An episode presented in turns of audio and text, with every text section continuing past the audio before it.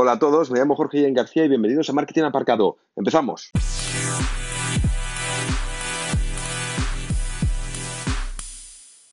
Hey, buenos días a todos. Bueno, seguimos con la semana, muchísimas cosas. Qué gran semana se avecina.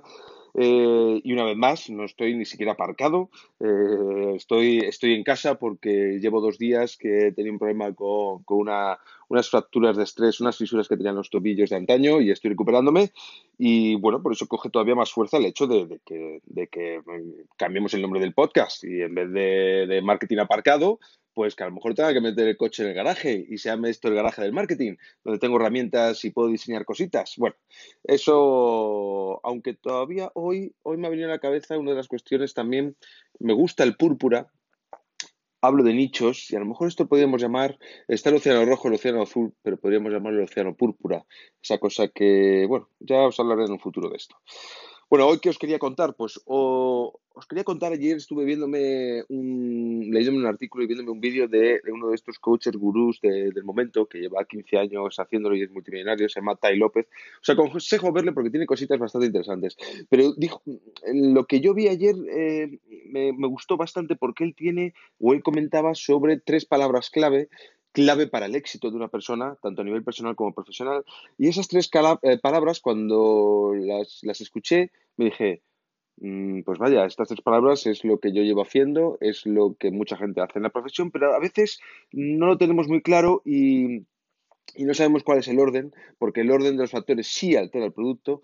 Y, bueno, eh, entonces es importante saber por dónde se tiene que empezar. Entonces, eh, las tres palabras son, primero, conocimiento, vital. O sea, no es, no es el hecho de, saber la teoría, es conocimiento, conocimiento que se adquiere eh, a través de la buena información de otras personas a través de la experiencia. Es decir, eh, no es una teoría que no está testada una teoría global, sino es una información concreta sobre eh, un sistema y un proceso y una metodología que funciona. Otra cosa es que luego dentro de ella cada uno quiera innovar, quiera ser creativo, quiera cambiar, cometa errores, se equivoque y vuelva a probar pero en un principio dentro de una estructura correcta. Entonces, conocimiento es clave.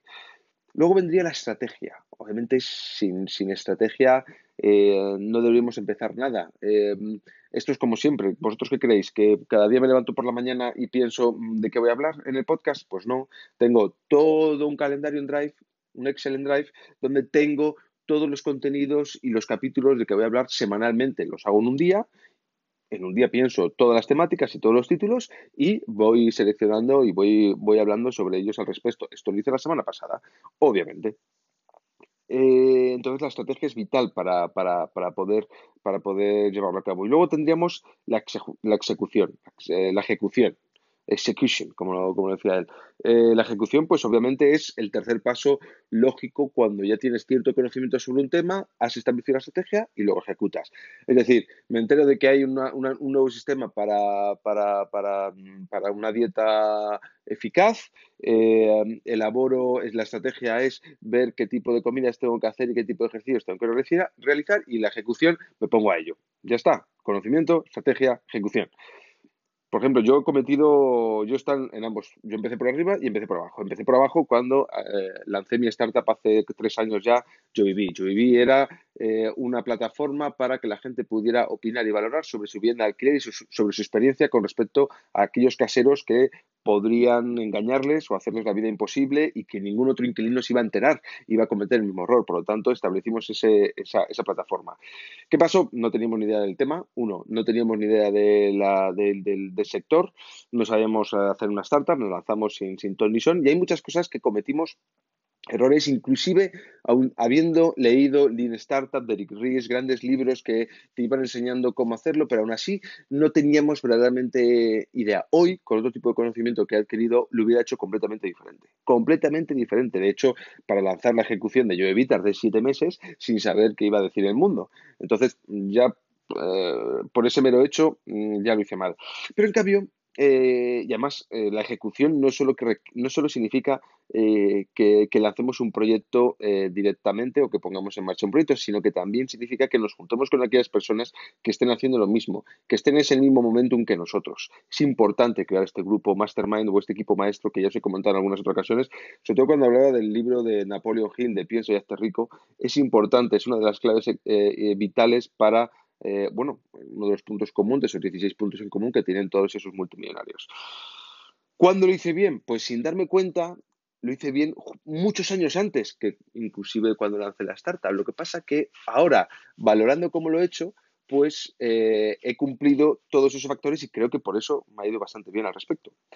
Eh, muchos de vosotros ya habréis escuchado, creo que fue mi segundo podcast. Eh, la palabra que cambió, me cambió completamente eh, de profesión y, y, de manera de pensar. La palabra del transmedia. Yo la descubro, esa palabra del transmedia, por muchos motivos. En aquella situación en la que me encontraba en ese momento, estaba desganado, estaba mal, no me encontraba bien, quería, tenía ciertos deseos de reconocimiento y de ganar más pasta y al final no sabía cómo hacerlo y bueno, pues descubrí esta palabra. Y claro, ¿qué hice?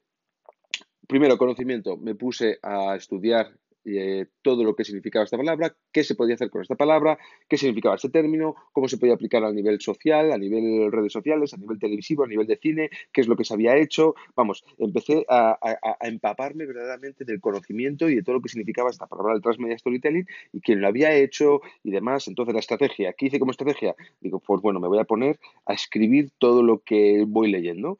Eh, mi objetivo es dar a conocer al mundo y a los demás, a aquellas personas que, que estén interesados en este término, pues otro punto de vista y lo que yo voy descubriendo. A lo mejor hay gente que le puede servir y le puede ayudar e incluso me puede acompañar en esta aventura. Entonces empecé a escribir. ¿Qué hice más?